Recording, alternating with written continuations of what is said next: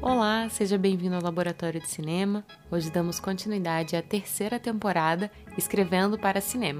O episódio de hoje é sobre a jornada do herói, também conhecida como monomito, que foi proposto pelo Joseph Campbell no seu livro de 1949, O Herói de Mil Faces.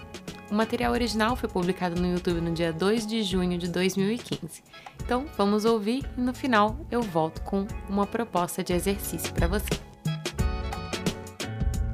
O monomito foi estabelecido no livro O Herói de Mil Faces, de 1949, do Joseph Campbell. No livro ele elabora quais são os passos. Algumas pessoas dizem que são 17 passos, outros que são 12 passos. Eu separei os 12 estágios, né, do monomito para explicar para vocês o que, que é isso. O monomito serve como base para tipo 90%, 95% das histórias contadas na grande mídia, porque é muito versátil. O Joseph Campbell, ele era um grande admirador do James Joyce, inclusive esse nome foi dado graças a uma obra do James Joyce, mas o monomito também é usado para analisar todos os tipos de histórias que foram contadas pelos humanos desde a invenção da escrita. Se você pegar, por exemplo, histórias dos deuses gregos, a maioria deles segue essa jornada do herói. São três partes hum, bem consistentes que você consegue identificar, que é uma situação original, que depois muda para o meio da aventura, descoberta e aprendizado, e o final, que é a situação inicial, modificada um pouquinho, porque afinal de contas o herói cresceu com isso tudo. É aquele bom e velho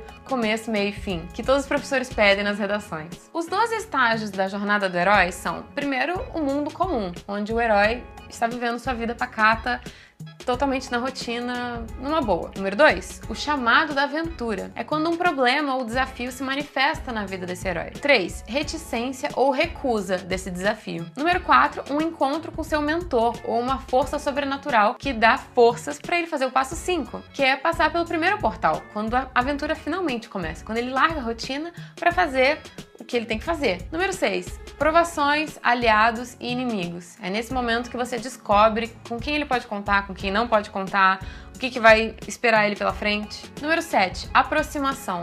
Quando ele já tá quase no clímax, que é o passo número 8. Normalmente o passo número 8 é aquele momento que você fala, nossa, agora tudo vai dar certo. Aí tem uma coisinha pequena que dá errado, mas aí depois dá tudo certo entendeu? Número 9 é quando o herói realmente recebe a recompensa, também conhecido como elixir, que é meio que a solução para os problemas. Número 10, o caminho de volta, a jornada dele para sua rotina anterior. Só que a gente sabe que depois disso tudo as coisas não serão mais iguais. Número 11, ressurreição, que é justamente quando ele volta e as coisas estão diferentes. E número 12, finalmente, o regresso com o elixir, que é quando ele vai usar o que ele aprendeu na sua jornada para resolver os seus problemas ou os problemas do mundo ao redor dele. Mas por que é que a jornada do herói é tão conhecida é tão usada? Como é que você vai escolher qual que é uma história boa de ser contada? Porque afinal de contas, quando você vai ver um filme, ele conta na maioria das vezes uma fatia da história daquela pessoa, daquela vida, daquele personagem. É difícil você ter um filme que conta a vida inteira. E mesmo quando é um filme sobre a biografia de alguém que conta realmente desde a infância até a morte da pessoa, ele não conta tudo, ele as coisas que são importantes e que constroem uma narrativa ao longo do filme. Coisas que não têm a ver com o que vai acontecer mais pra frente, em geral são cortadas do roteiro. A gente consegue aplicar a jornada do herói em muita coisa. São poucas as obras cinematográficas e literárias que fogem disso. E é por isso que é tão importante que os roteiristas dominem a jornada do herói, porque isso vai facilitar muito para eles contarem as histórias que eles quiserem. E é muito mais fácil você vender uma história que segue esse formato do que uma história totalmente diferente. É muito difícil criar uma história que não tem a ver com a jornada do herói seja interessante, inclusive. Tem muitos filmes mais cult, assim, que são essa coisa, nossa, não acontece nada no filme. É porque ele não, não segue a jornada do herói, não tem um começo, meio e fim. É simplesmente a vida da pessoa. Conforme eu falei durante o episódio, o livro que apresentou essa teoria do Joseph Campbell, que se chama O Herói de Mil Faces. Ainda está à venda, ainda existe esse livro, é possível comprar na Amazon. Acabei de olhar, tá por 45 reais.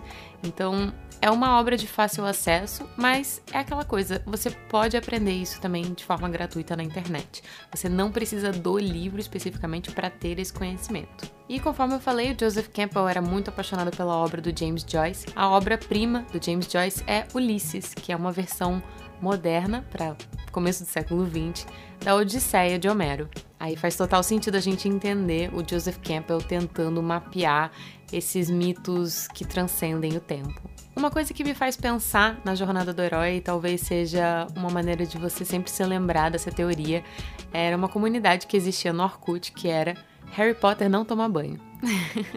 Vou explicar. Se você já leu todos os livros de Harry Potter, você percebeu que em sete anos Harry Potter só entrou no banheiro para tomar banho no livro 4. Se você for considerar que os livros são como um diário dele, então ele é o garoto mais porco do mundo que passou sete anos com um banho apenas. Mas quando você entende a jornada do herói, você saca que na realidade esse foi o único banho que teve alguma significância para a jornada que ele vive. No quarto livro e no quarto filme também, ele vai tomar um banho numa sala dos monitores para decifrar a prova que vai haver no torneio Tribruxo. Então esse banho tem uma importância para a história, ele tem um significado por trás. Todos os outros dias em Hogwarts, ou semanas, né, dependendo do nível de higiene desse menino, ele tomava banho e nada de diferente acontecia. Então eu espero que vocês se lembrem dessa teoria de que Harry Potter não toma banho cada vez que vocês pensam no monomito. E essa, na realidade, também é a proposta de exercício desse episódio. Hoje eu quero te convidar a pensar quais partes de uma história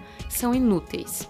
Então, se você estiver escrevendo a sua própria história, você pode fazer esse exercício olhando para o seu roteiro, o que, que não precisa estar tá lá. A gente entende que às vezes a cena tem uma grande importância na sua vida, que às vezes aconteceu daquele jeito como está no roteiro, mas como diria um bom roteirista, não é porque aconteceu que é interessante. Então você tem que olhar isso tudo de acordo com a mensagem que você quer passar, com a história como um todo e pensar o que, pode ser inútil ali que você pode cortar. E se você não estiver escrevendo um roteiro, mas você quer praticar esse questionamento de o que, é inútil numa história, pegue um filme que você tem bastante intimidade e pense o que poderia ter dentro desse filme que pode ser que tenha sido cortado porque não tem importância, como por exemplo todos os banhos que Harry Potter toma durante os sete anos que acontecem nos livros. Ou por exemplo, Forrest Gump, que é um filme baseado num livro que acompanha a vida inteira de um homem americano chamado Forrest Gump. Quais dos eventos na vida do Forrest a gente está vendo no filme e quais eventos que a gente imagina que devem ter acontecido que a gente não viu, porque afinal de contas a gente tem que focar no que é importante, especialmente quando a gente tem uma limitação de tempo, como é o caso de um filme que tem duas horas, três horas no máximo. Esse é meu convite para você praticar o monomito, perceber quais pontos da história estão lá por um motivo e quais não estão, porque não tem motivo para eles estarem lá. Se você quiser compartilhar comigo essas suas análises no Twitter e no Instagram, você pode me mandar uma mensagem ou um comentário. Eu sou Luliluck. Espero você para o próximo episódio do Laboratório de Cinema. Tchau, tchau!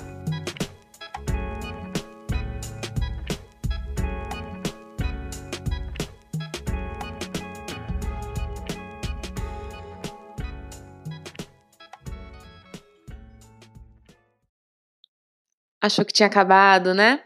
Eu quero te fazer um convite. Se você entrar em anchor.fm barra labcine, que é onde eu hospedo o podcast, você vai encontrar um botão escrito message ou mensagem.